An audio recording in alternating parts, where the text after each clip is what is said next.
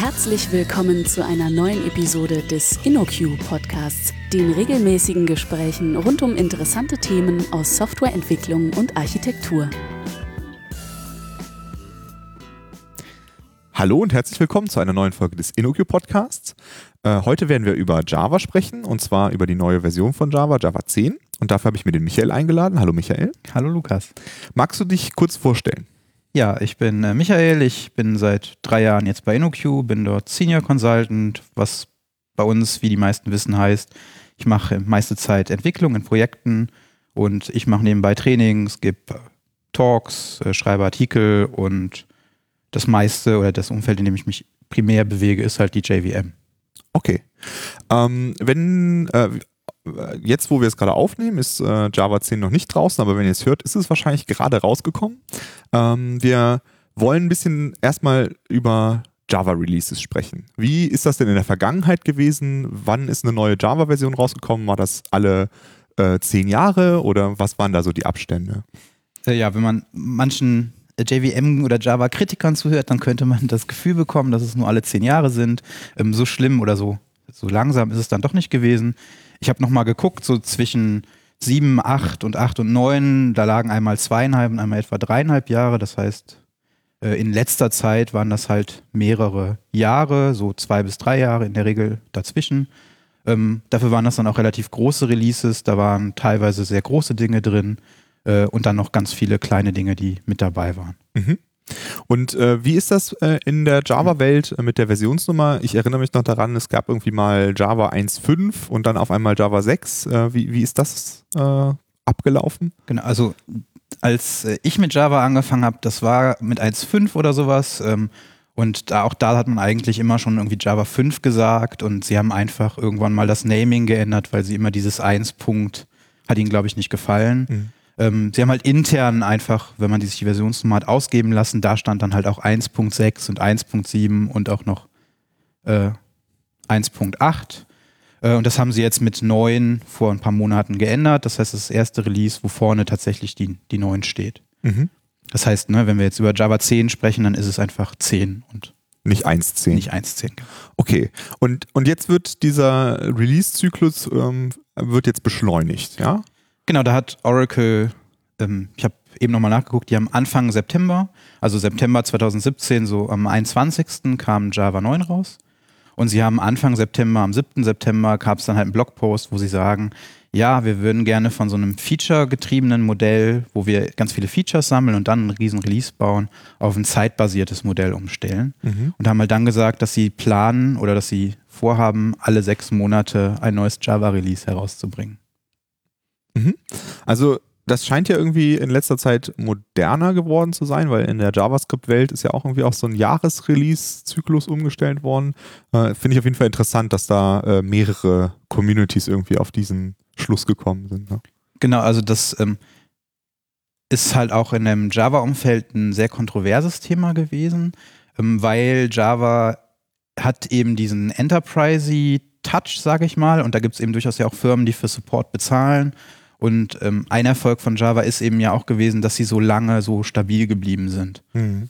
Und ähm, da hat sich jetzt eben schon ein bisschen auch eine Angst breit gemacht. Wenn jetzt alle sechs Monate ein Release kommt, muss ich dann alle sechs Monate auch auf die neue Version gehen, mhm. weil das diesem Stabilitätsanspruch ja ein bisschen widerspricht. Mhm.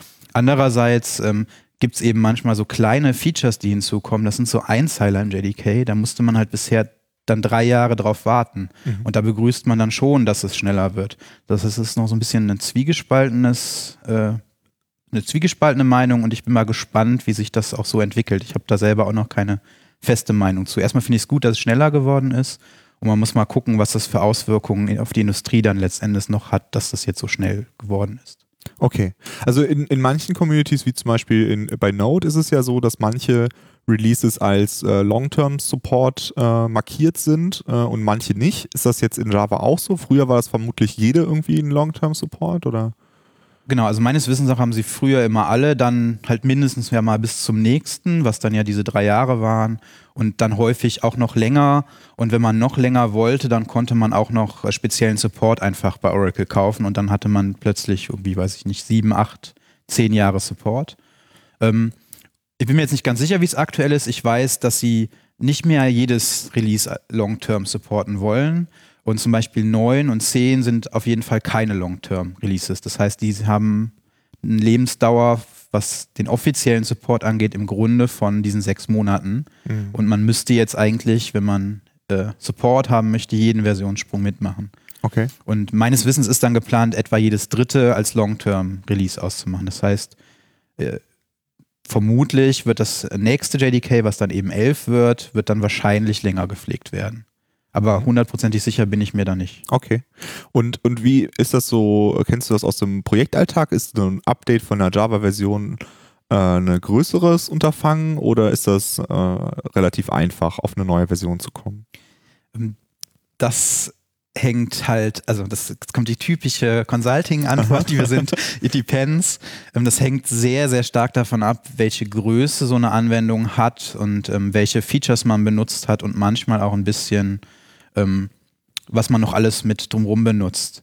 Also gerade so Projekte, wo man noch einen Application-Server unten drunter hat, die sind dann manchmal nur für Java-Version zertifiziert und die machen auch alle möglichen dreckigen, in Anführungszeichen, Tricks, benutzen die teilweise von der JVM und da kann so ein Java-Release dann schon wehtun. Und man muss mhm. das ja auch alles testen. Ne? Also nur weil es Augen, also nur, nicht nur weil es kompiliert, funktioniert ja alles. Mhm. Zumindest nicht in, in Java und mhm. in den wenigsten anderen Sprachen ja auch.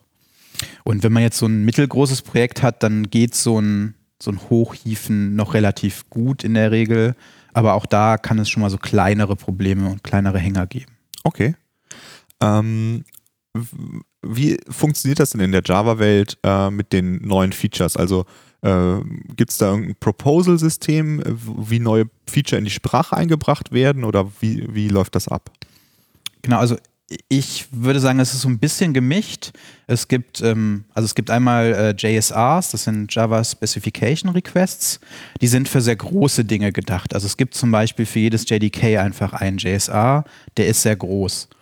Und das ist auch ein bisschen kompliziert, ein bisschen bürokratisch. Und um das nochmal ein bisschen zu trennen, äh, gibt es dann zusätzlich noch Java Enhancement Proposals, die halt wirklich nur für Sprach, für sehr sprachnahe Features und sehr JDK-nahe Features gedacht sind. Und jedes Java-Release besteht halt schon mal aus einer Menge von diesen äh, Java Enhancement Proposals. Ich sage immer JEPs dazu, ich bin mir mhm. nicht sicher, wie man das äh, genau abkürzt. Ähm, und zusätzlich besteht so ein JDK eben ja aus äh, ganz vielen APIs. Also es gibt dieses Collection API, es gibt äh, zwei oder drei Date APIs, je nachdem, wie man es zählen möchte und so weiter und so fort. Und auch da werden häufig so kleine Dinge hinzugefügt. Ähm, und meines Wissens nach gibt es dafür weder einen JEP noch einen JSA, sondern das wird so ein bisschen äh, nebenbei mit hochgezählt. Okay. Äh, also das ist quasi dann so mehr so die Standardbibliothek, könnte man sagen, ne?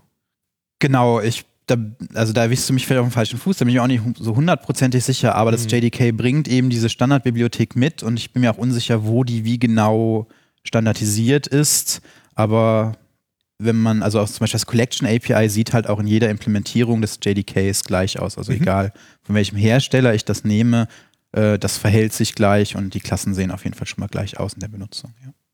Okay, dann, dann lass uns doch mal auf die neuen Features von Java 10 eingehen. Ich habe gehört, äh, es wird jetzt ein äh, bisschen Typinferenz eingeführt. Genau, also das ist ähm, vielleicht für wirkliche, nein, das ist, klingt falsch, äh, für Leute, die mit Java wirklich entwickeln, also die primär Java Code schreiben, ist das eigentlich das Hauptfeature, was jetzt mit 10 kommt, das, was sich ändert zur vorherigen Version. Und zwar äh, hat man eben eingesehen, dass äh, dieses äh, String S gleich und dann kommt in Anführungszeichen String hin, ähm, dass man eben häufig in Java die Typen auf der linken Seite hinschreiben muss, mhm. obwohl man auf einen Blick sieht, was der Typ ist und obwohl der Compiler das halt sowieso ohne Probleme mhm. rauskriegen könnte.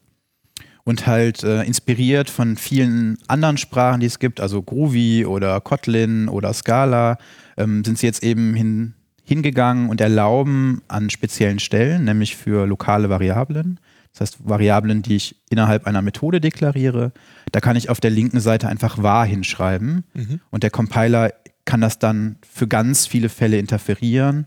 Es gibt ein paar Fälle, wo er das nicht kann und dann gibt es halt nach wie vor einen Compile-Fehler und dann muss ich den, also muss ich den konkreten Typen hinschreiben.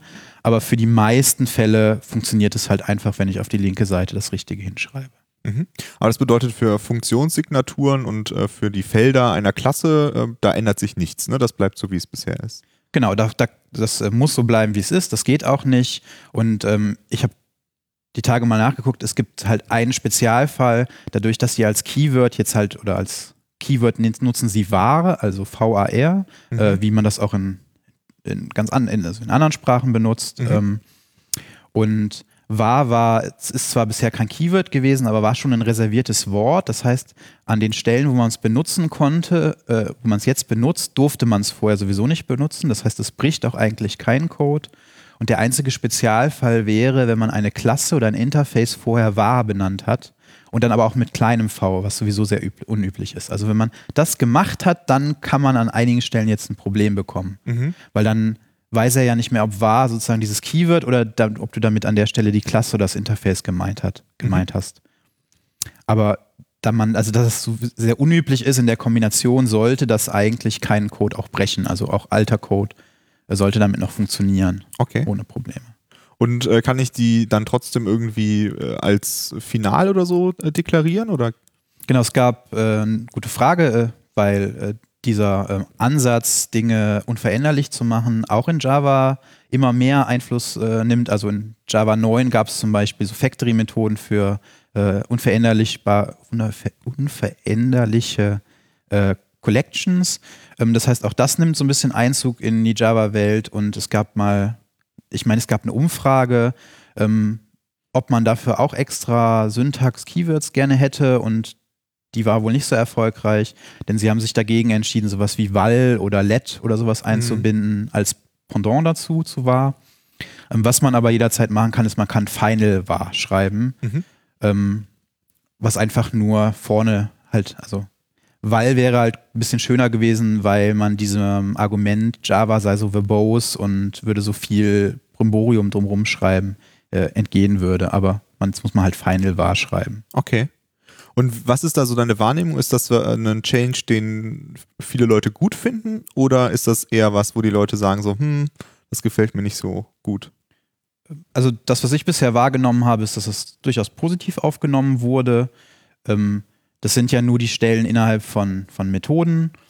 Ähm, das erklärt vielleicht auch, wieso dieses Wall und Let nicht ganz so wichtig ist, weil die meisten äh, Entwickler doch heutzutage sehr kleine Methoden schreiben. Das heißt, der Scope ist sehr begrenzt. Das heißt, das Finalmachen innerhalb des Scopes ist gar nicht so super wichtig.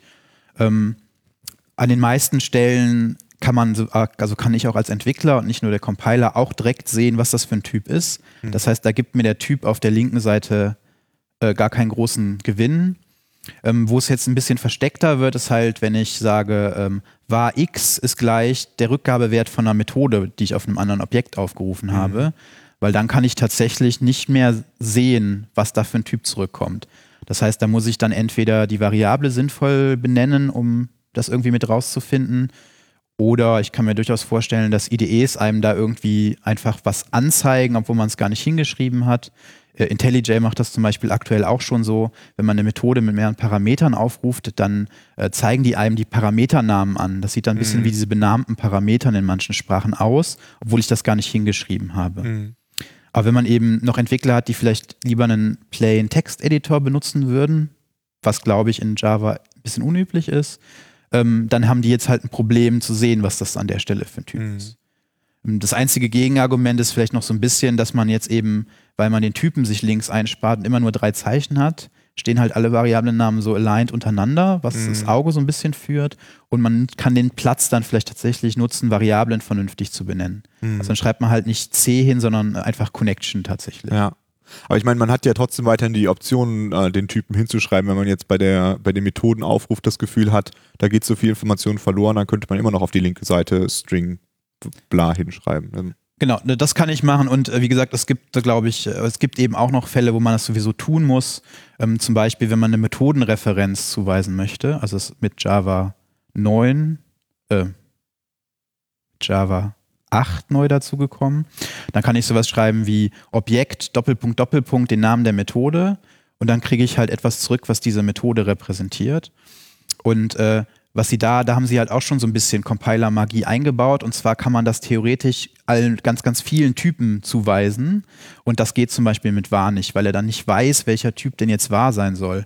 Also an den Stellen Mhm. muss ich sowieso nochmal den Typen links hin- hinschreiben. Das heißt, in der Realität wird man sowieso immer noch so beide Formen ein bisschen sehen müssen. Ja. Also man wird nicht, das wird nicht alles ersetzt werden können. Okay. Ähm, zudem gibt es irgendwie äh, Änderungen, was die Root-Zertifikate angeht. Ähm, genau, äh, also Oracle hat gleichzeitig mit diesem Umstieg auf den neuen, auf diesen sechs Monaten Release-Plan auch nochmal klar gemacht, dass sie äh, jetzt, jetzt und in Zukunft deutlich mehr tun möchten, um Java noch offener zu gestalten. Ähm, das heißt, sie übergeben noch eine ganze Menge von dem proprietären Kram, den sie intern bei sich benutzt haben, wollen sie open sourcen. Und äh, ein Teil, den sie jetzt davon umsetzen, ist halt, dass sie die Root-Zertifikate, die im JDK mit ausgeliefert werden, auch einfach open sourcen und dann Open Source übergeben. Ein anderer Plan, den sie zum Beispiel auch noch haben, den sie jetzt demnächst dann auch umsetzen werden, hoffentlich, ist, dass die äh, JDK-Builds unter der GPL laufen, äh, weil bisher war, hatten sie eine sehr exotische äh, Lizenz mit so einer ClassPass-Extension und da war zum Beispiel schon unklar, darf ich ein JDK in Oracle, äh, in ein Docker-Image einbacken und wenn ich das verteile, dann könnte man das streng genommen auch schon so, auch, also könnte man das heute so auslegen, als würde man damit gegen die Lizenz verstoßen. Und wenn sie das mal unter einer wirklichen Open Source Lizenz wie die GPL ausliefern, dann ist das zumindest schon mal rechtlich geklärt. Okay, das heißt, das ist auch vielleicht ein bisschen eine Reaktion darauf, dass viele Leute Docker-Container verwenden wollen, oder? Ähm, Ja, also sie haben auch mit, äh, mit Java 9 schon ein bisschen was zu Docker getan, also so, dass man zum Beispiel ähm, erkennen kann, wie viel Memory der Docker-Container einem zur Verfügung stellt. Also vor 9 äh, war das halt so, dass die JVM trotzdem den Speicher vom Host sah und also auch die, auch Oracle geht Richtung Containerisierung. Mhm. Äh, das ist einfach ein Trend in der IT, um den kommen wir nicht mehr drum rum. Mhm. Der hat sich etabliert, denke ich. Okay. Ähm, auch an der, an der Virtual Machine hat sich dann nochmal was verändert. Äh, es gibt eine neue JIT, richtig? Magst du erst mal kurz erklären, was ein JIT ist? Achso, ja, also ähm, genau, also um nochmal kurz einen Schwenk zurückzumachen. Ja, Im sorry. Grunde sind das so die Hauptfeatures, die man als Entwickler so mitbekommt. Ähm, und der Rest, das geht dann eher eben Richtung Betrieb und der virtuellen Maschine selber, wie du Mhm. gerade schon gesagt hattest. Genau. Und ein, ein JIT, also JIT, ist einfach ein Just-in-Time-Compiler.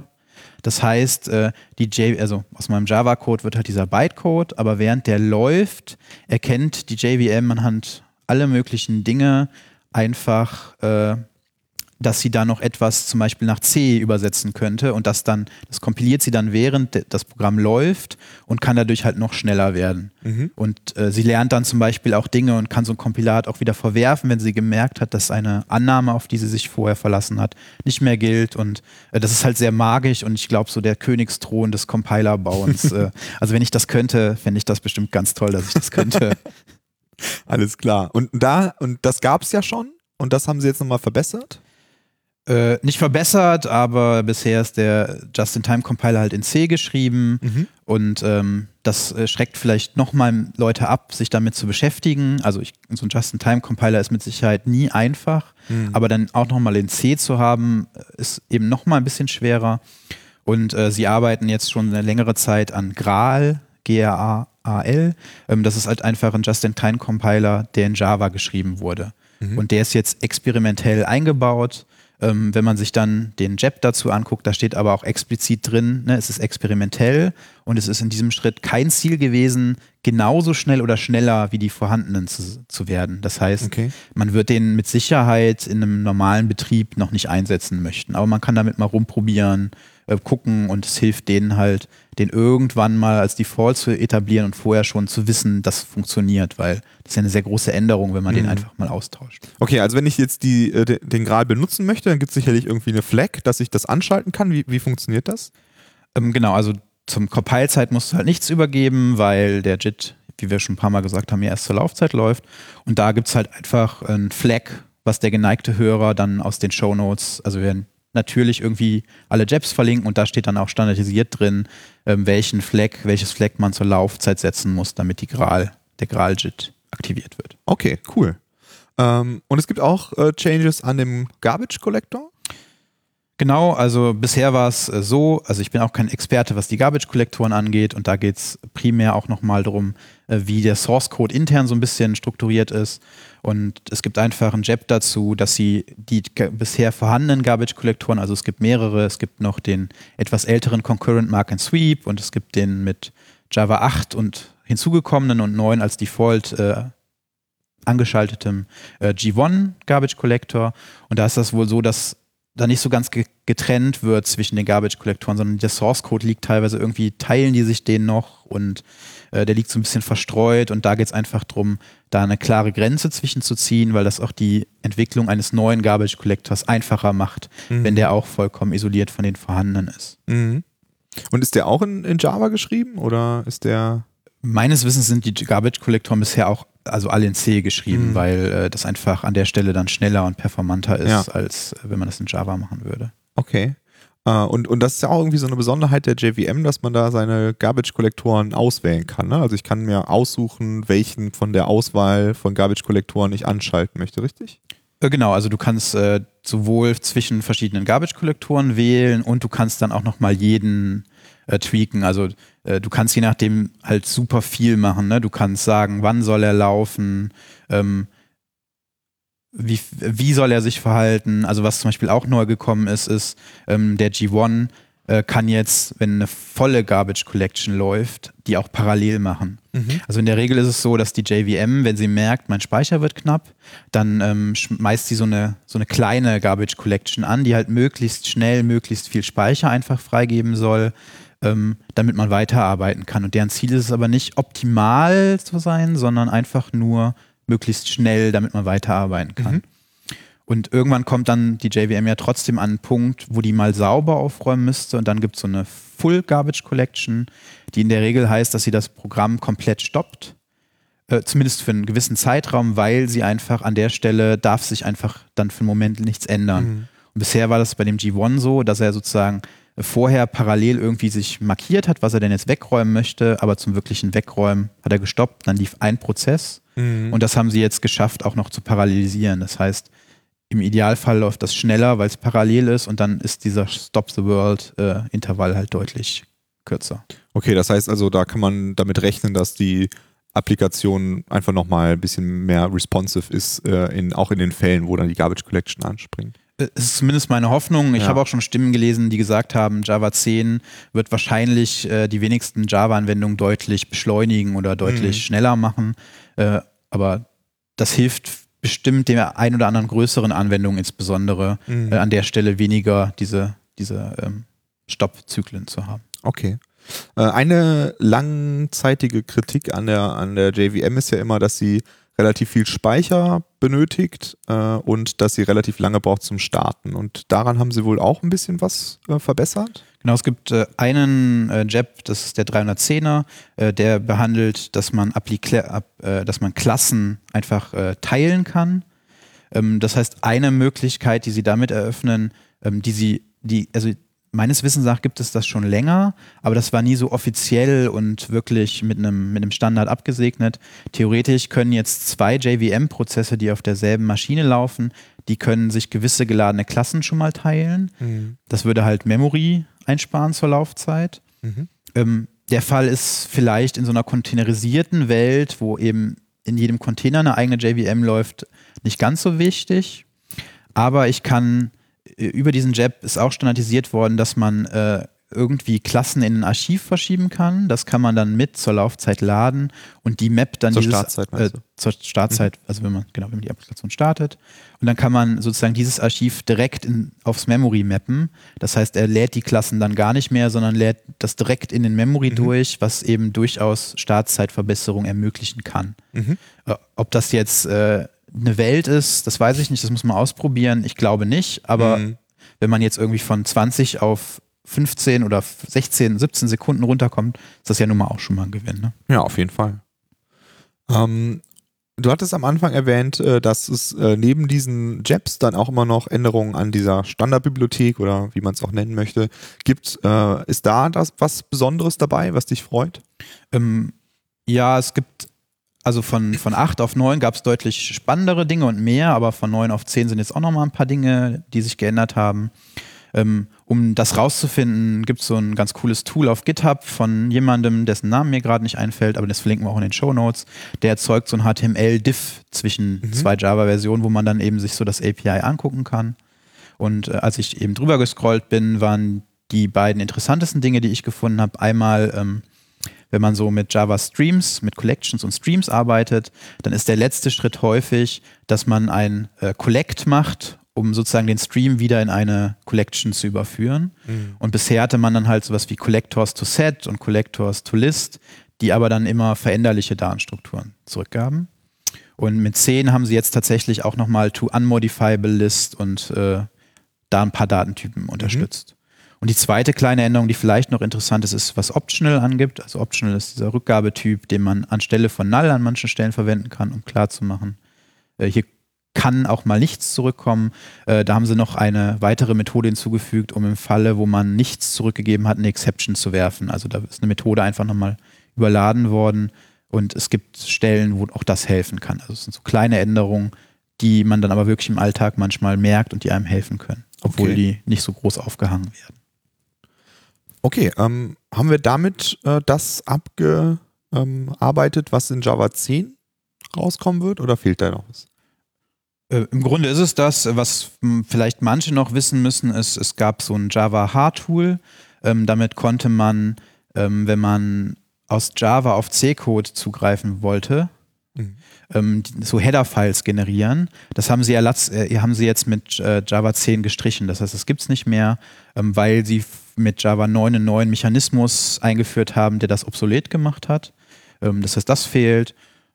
Dann haben sie noch ähm, das, also das JDK bestand vorher aus irgendwie fünf Mercurial Repositories, die man erst zusammen klonen musste. Das haben sie jetzt in eins überführt. Das merkt man als mhm. Benutzer aber auch nicht.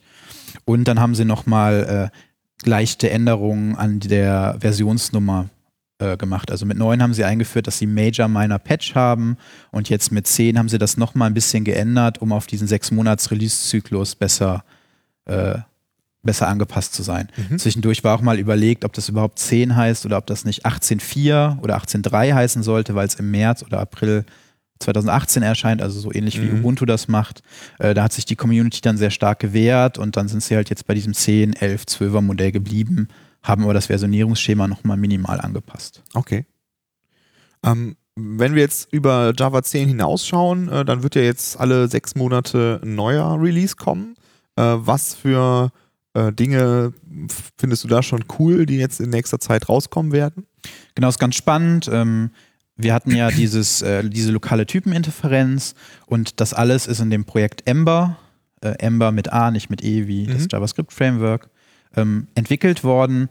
Und äh, das, die probieren halt neue Dinge aus und wenn die merken, es funktioniert etwas, dann wird daraus so ein JEP, der dann in irgendein JDK einfließt. Und woran die eben neben diesem, dieser Typinferenz gearbeitet haben, sind vor allen Dingen so etwas wie Pattern Matching einzubauen, weil das alle modernen Sprachen haben und an manchen Stellen macht es den Code einfach besser lesbar und da arbeiten sie dran.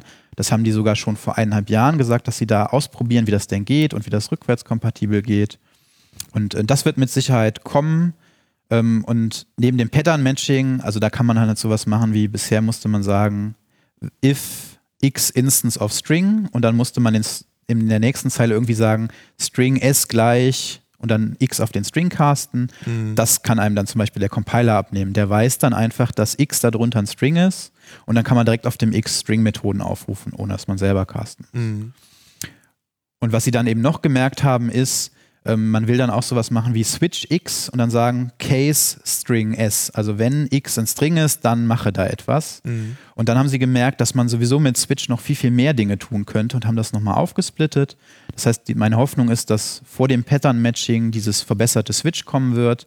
Ähm, eine Sache, die sie erlauben wollen, ist, dass Switch sozusagen einen Rückgabewert bekommt, dass man das also als Ausdruck verwenden kann. Mhm. Dann kann man halt sowas sagen wie int i gleich Switch X und dann kann man in jedem Case einfach ein i returnen und dann hat man am Schluss den Wert zugewiesen.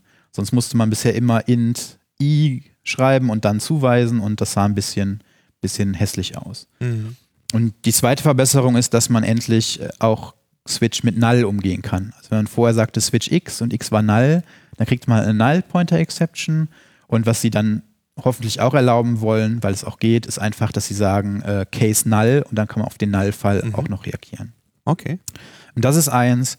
Und was dann in diesem Projekt Ember noch mit dabei ist, ist einmal die Dekonstruktion. Ähm, das heißt, ich kann sowas schreiben wie ähm, if x match und dann kann ich einen Klassennamen schreiben, irgendwie zum Beispiel point und dann schreibe ich in Klammern dahinter int x, int y. Dann hat er sozusagen, wenn mein x ein Instanz von point ist, dann habe ich direkt an x und y die beiden Felder, die man im Konstruktor an den Stellen übergeben würde, gebunden. Das heißt nochmal so ein fancy Dekonstruktions-Bindings-Syntax. Und äh, was noch, was sie noch beschreiben, also es ist ein sehr großes Projekt und das wird nicht in einem JDK kommen, sondern ne, so schubweise, sind halt Data Classes. Äh, das kann man am, also in Scala nennt man das häufig, äh, oder sind das meines Wissens nach die Case Classes und auch Kotlin hat dafür eine Syntax, um das zu machen. Und im Grunde schreibt man dann einfach nur noch hin Data Class Point int x int y und der Compiler generiert einem dann unter der Haube eine finale Klasse daraus, die die beiden Felder x und y hat. Und was er dann noch tut, ist halt ein get x und ein get y zu konstruieren und equals Hashcode und toString zu überschreiben für einen, die dann halt wertbasiert Mhm. äh, die Gleichheit garantieren. Und deswegen ist es auch alles unveränderlich, weil man damit so Wertobjekte, wie sie vielleicht in Domain-Driven Design definiert werden, einfach äh, abbilden kann. Mhm. Das heißt, die sind dann halt unveränderlich. Dafür kann man diese sehr kompakte Syntax einfach schreiben.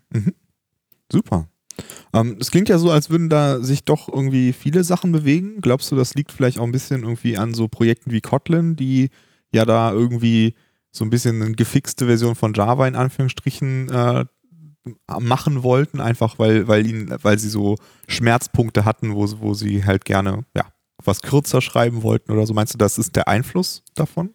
Ja, also ich bin fest davon überzeugt, dass ähm, mit dem Beginn dieser ganzen anderen Sprachen, die auf der JVM laufen, ähm, das eben auch Einfluss auf die Entwicklung von Java genommen hat. Ne? Also man sieht das jetzt auch schon an dieser Stream und dann hat man plötzlich Map und Filter und Reduce und man kann plötzlich so Methodenreferenzen durch die Welt reichen, weil das Mhm. im Funktionalen sehr gekommen ist.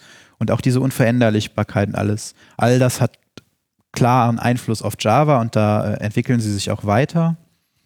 Ähm, ich glaube nicht mal mehr so, weil sie so viel Angst haben, dass die Leute weglaufen, sondern einfach, weil sie auch gemerkt haben, ähm, das ist jetzt akzeptiert und das machen wir. Und ähm, wenn man den Java Core Menschen zuhört, wie im Brian Götz, ähm, dann sagt er eben auch irgendwie ganz klar, ähm, ja, Java ist halt etwas langsamer, weil wir eben auch dann erst bewährte Konzepte einsetzen. Mhm. Ne? Das heißt, die haben manchmal auch einfach den Vorteil, dass sie abwarten, was setzt sich denn in anderen Sprachen durch und Mhm. das danach erst bei sich einsetzen. Dann wirkt es halt manchmal etwas langsamer. Ähm, dafür legen die halt super viel Wert auf Rückwärtskompatibilität. Ne? Mhm. Also selbst wenn jetzt Switch so, eine, so ein Ausdruck wird, dann wird mein alter Code, der damit noch nicht umgehen kann, immer noch funktionieren. Und es Mhm. gibt auch schon mal Sprachen, die werfen halt an der Stelle Dinge über den Haufen. Und das macht Java einfach nicht. Und das ist Mhm. auch einer der Erfolgsfaktoren. Das ist einfach, man, ne, man kann sich darauf verlassen und es, ist, es sichert einfach das Investment von Firmen Mhm. äh, deutlich ab. Aber sie müssen eben mit den ganzen neuen Sprachen schon ein bisschen was tun, um nicht äh, vielleicht gar nicht mehr benutzt zu werden. Und diese ganze Mischung führt einfach auch zu diesen ganzen Veränderungen. Super. Ja, dann äh, vielen Dank, dass du uns das so ausführlich erklärt hast. Danke, dass ich da sein durfte. Und ähm, ja, dann würde ich sagen, den Hörern bis zum nächsten Mal. Genau, danke. Vielen Dank für das Herunterladen und Anhören des InnoQ Podcasts. Mehr Episoden und weitere Informationen finden Sie unter innoq.com/podcast. Wir freuen uns über Feedback, sei es Kritik, Lob oder Vorschläge für zukünftige Episoden, per E-Mail an podcast@innoq.com oder als Kommentar auf der Website.